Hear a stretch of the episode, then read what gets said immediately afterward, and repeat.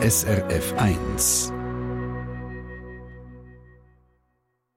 SRF 1. SRF 1 Die fünfte Schweiz.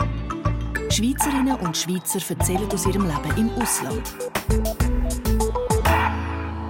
Wir tauchen ein in den Alltag von Werner Wenger. Er ist 59, kommt ursprünglich aus Biel, hat manches Jahr in Zürich gelebt und seit zwölf Jahren lebt er zusammen mit seinem Lebenspartner Mario zu Portugal. Zu Lissabon haben sich die beiden ein kleines Bistro mitten in der Altstadt von Lissabon eingerichtet. Aber eigentlich haben sie ursprünglich etwas komplett anderes vor, nämlich Möbel restaurieren und verkaufen. Das ist ein bisschen etwas anderes. Guten Morgen, Werner. Guten Morgen, Tina. Das ist ja schon ein grosser Spagat von der Möbel in die Gastronomie. Was ist passiert? Ja, also wir haben, äh, das war etwa 2010, gewesen, haben wir die Idee gehabt, uns hat, uns hat immer Möbel, alte Möbel haben uns immer interessiert. Mhm. Wir haben daheim immer auch schon äh, Secondhand-Möbel gehabt. Und ja, wir haben in Brasilien viele solche Werkstätten gesehen, wo Möbel restauriert werden und wir haben gedacht, wir könnten das auch machen. Äh, weggehen aus der Schweiz und irgendjemand anders so ein Geschäft auftun. Mhm. Ja. Und es ist dann aber ein Kaffee geworden? Das ist ein Kaffee geworden, ja. Also aus Brasilien ist ja nichts geworden, Gott sei Dank, muss ich sagen. Ja. Und dann haben wir in Lissabon, in der Nähe von der Feira da Ladera, das ist der Diebinenmarkt, der Flohmarkt an und für sich von Lissabon, haben wir eine ganz schöne Ecke gefunden, für so ein Geschäft aufzutun. Haben das parat gemacht und haben die Idee gehabt, wir tun das Kaffee integrieren. Also man kann einen Kaffee trinken dort, einen Kuchen essen, vielleicht eine Suppe essen. Und äh, daneben kann man unsere restaurierten Möbel kaufen. Mm. Das ist die Idee. Aha. Also an sich, an diesen, an diesen Möbeln, an diesen Tisch und Stühlen, die man restauriert hat, kann man etwas essen und man kann sie zugleich kaufen. Mm. Das war die Idee. Gewesen. Jawohl. Und du bist vor Es ist allem... Wie? Es ist nichts daraus geworden. Ja, eben, nein, ist nichts daraus geworden. Was, wieso? Ja. Was, was ist denn, also du bist jetzt dann vor allem später in der Küche gestanden. Und auch das... Es ist, Du- es ist so. gewesen. Äh, in der Zeit, wo wir dort angekommen sind, hat es nichts gegeben. In dieser, an dieser Straße, äh, in, in der ganzen Umgebung hat es keine kleinen Kaffee gegeben, die so etwas angeboten haben wie wir. Mhm. Und es hat dort in der Nachbarschaft eingeschlagen wie eine Bombe. ich kann es nicht anders sagen. Das haben unsere Nachbarn gesagt. Das ist ja wahnsinnig, was die da machen. Und äh, wunderbar und so ein schönes Geschäft. Und ja. Und dann sind die Leute gekommen. Dann haben wir auf Crepe servieren. Und das hat es auch vorher nicht gegeben. Da habt ihr So ist gar, ja, da habt ihr gar keine Zeit gehabt für die Möbel, ich sehe es. Überhaupt nicht, überhaupt nicht. Wir haben ein einziges Möbelstück verkauft. Jawohl, ja. Und du Ein bist, einziges Möbelstück. du bist dann eben vor allem in der Küche gestanden, hast aber eigentlich auch nie Koch Genau. gelernt. Woher kommt dann deine Passion fürs Kochen? Ähm, ich hatte eine Großmutter, die wahnsinnig gut gekocht hat. Mhm. Und äh, mein Vater kocht sehr gut, er hat früher sehr gut gekocht, heute kocht er selber nicht mehr. Meine Mutter also ich bin in einem Haushalt aufgewachsen, wo man wirklich gut gegessen hat. Mhm. Und irgendwie ist mir die Passion, insbesondere von der Großmutter, in die Wiege gelegt worden. Mhm.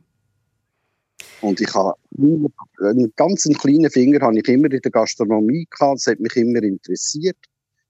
Äh, ja, und so ist das gekommen. Jetzt musst du natürlich schon mal ein bisschen konkret sagen, was gibt es denn bei euch auf der Menükarte? Wir haben uns äh, wegen der Pandemie an und für sich haben wir uns ein bisschen umorientiert und tun heute vor allem Tischgusch. Äh, Tischgusch machen und servieren. Das sind kleine Gerichte, äh, wo man sich teilen kann. Also, Etwas wie Tapas. jawohl, genau. Jetzt wollte ich gerade sagen, an das habe ich als erstes gedacht. Und was, Ja. was gibt es da so? Was ist der Klassiker? wir haben ganz, ganz traditionelle portugiesische Sachen, aber weil wir viel gereist sind früher, äh, auch Sachen, wo, äh, wo andere Einflüsse haben aus Asien, aus dem Nahen Osten zum Beispiel. Mhm. Äh, ein Klassiker zum Beispiel ist ein Bohnensalat, also dicke Bohnen mhm. mit Ei. Das ist etwas ganz, ganz Traditionelles aus dem Alentejo. Das ist eine südliche Provinz von Portugal. Und ich habe das lernen kochen vor einer Nachbarin aus der Alfama, wo mir gezeigt hat, wie das geht. Und äh, ja, seitdem machen wir das. Und das kommt vor allem bei unseren portugiesischen Gästen gut an. Das ist ja vor allem auch interessant, oder? Jetzt, jetzt hätte ich mir vorgestellt, dass das, äh, dass das auch ein Beiz ist, das sehr viele Touristen anlockt. Aber also ihr kocht in dem Fall äh, sehr, sehr gut, so dass es auch die Einheimischen finden, das ist besser, als wenn wir es können. Ja, das ist vor allem der Bohnensalat, das gibt's, das gibt's fast nie. Das mhm. ist erstaunlich, erstaunt mich immer wieder. Das kriegt man fast nie über. Mhm. Und wir haben wirklich portugiesische Gäste, die nur deshalb kommen. Mhm. Weil es das einfach gibt bei uns. Mhm. Wie kann man sich dann deinen Bistro-Alltag vorstellen als Gastgeber? Wann geht es da los bei euch? Also wir tun seit der Pandemie sind wir nur noch am Abend offen. Wir tun um halb fünf auf und arbeiten nachher, servieren durch bis um halb elf, elf Küche und um zwölf tun wir zu. Ja. Du bist... Und früher war es ganz anders. Also früher waren wir sechs Tage offen gewesen vom Mittag um 12 Uhr bis am Abend um 12 Uhr und durch serviert, äh, am Nachmittag Essen serviert. Mhm. Das ist schon anders früher. Mhm. Heute bist du ein Gastgeber. Das Kochen haben jetzt andere übernommen. Gell? Was macht eigentlich Mario? Was ja. ist seine Rolle? Der Mario macht ganz einen Haufen. Also er ist nicht nur ein Gastgeber, er macht unsere wunderbaren Dessert alle selber. Mhm. Und äh, macht Büro. Es gibt einen ganzen Haufen zu tun immer.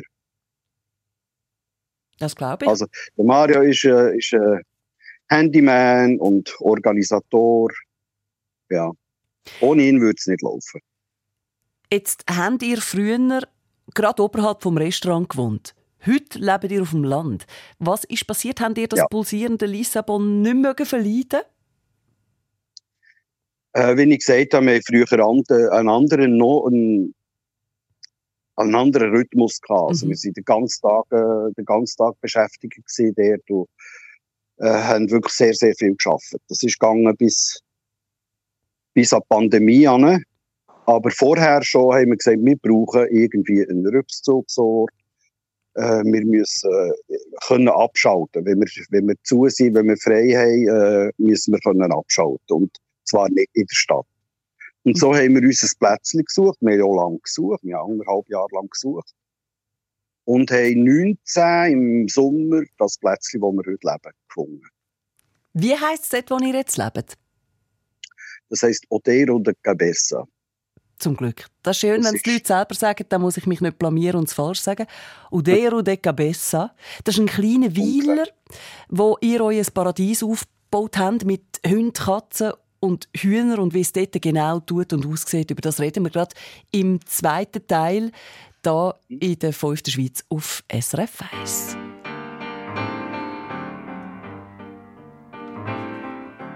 Via, via, vieni via di qui. Niente più ti lega questi luoghi, neanche questi fiori azzurri. Via, via neanche questo tempo grigio, pieno di musiche e di uomini che ti sono piaciuti. It's wonderful, it's wonderful, it's wonderful. Good luck, my baby, it's wonderful, it's wonderful, it's wonderful. I dream of you, chips, chips. Do do do do do, do do do do do, boom, boom. Du, du, du, via, via, vieni via con me. Entra in questo amore buio, non perderti per niente al mondo. Via, via, non perderti per niente al mondo. Lo spettacolo d'arte varia di uno innamorato di te It's wonderful, it's wonderful, it's wonderful. Luck, my baby, it's wonderful, it's wonderful, it's wonderful. I dream of you. Chips, chips. Do do do do do, chip, chip. Do do do do do, chip,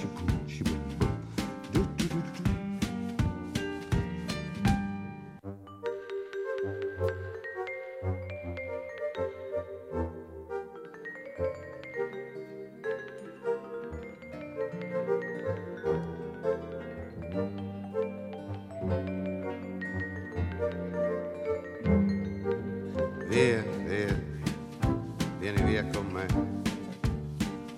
Entra in questo amore buio, pieno di uomini.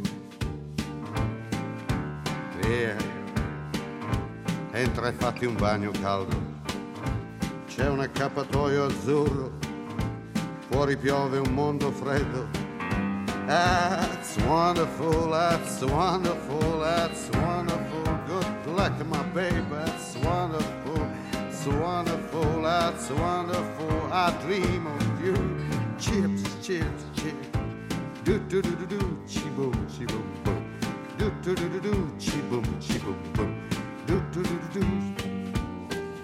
Via me, der Paolo Conte auf SRF 1 in der fünften Schweiz, wo wir jetzt in Oteiro de Cabeça sind. Beim Werner Wenger und seinem portugiesischen Mann Mario. Sie leben seit zwölf Jahren in Portugal, haben in Lissabon ein kleines Bistro mitten in der Altstadt. Aber eben, sie leben seit einiger Zeit auf dem Land, in dem Oteiro de Cabeça.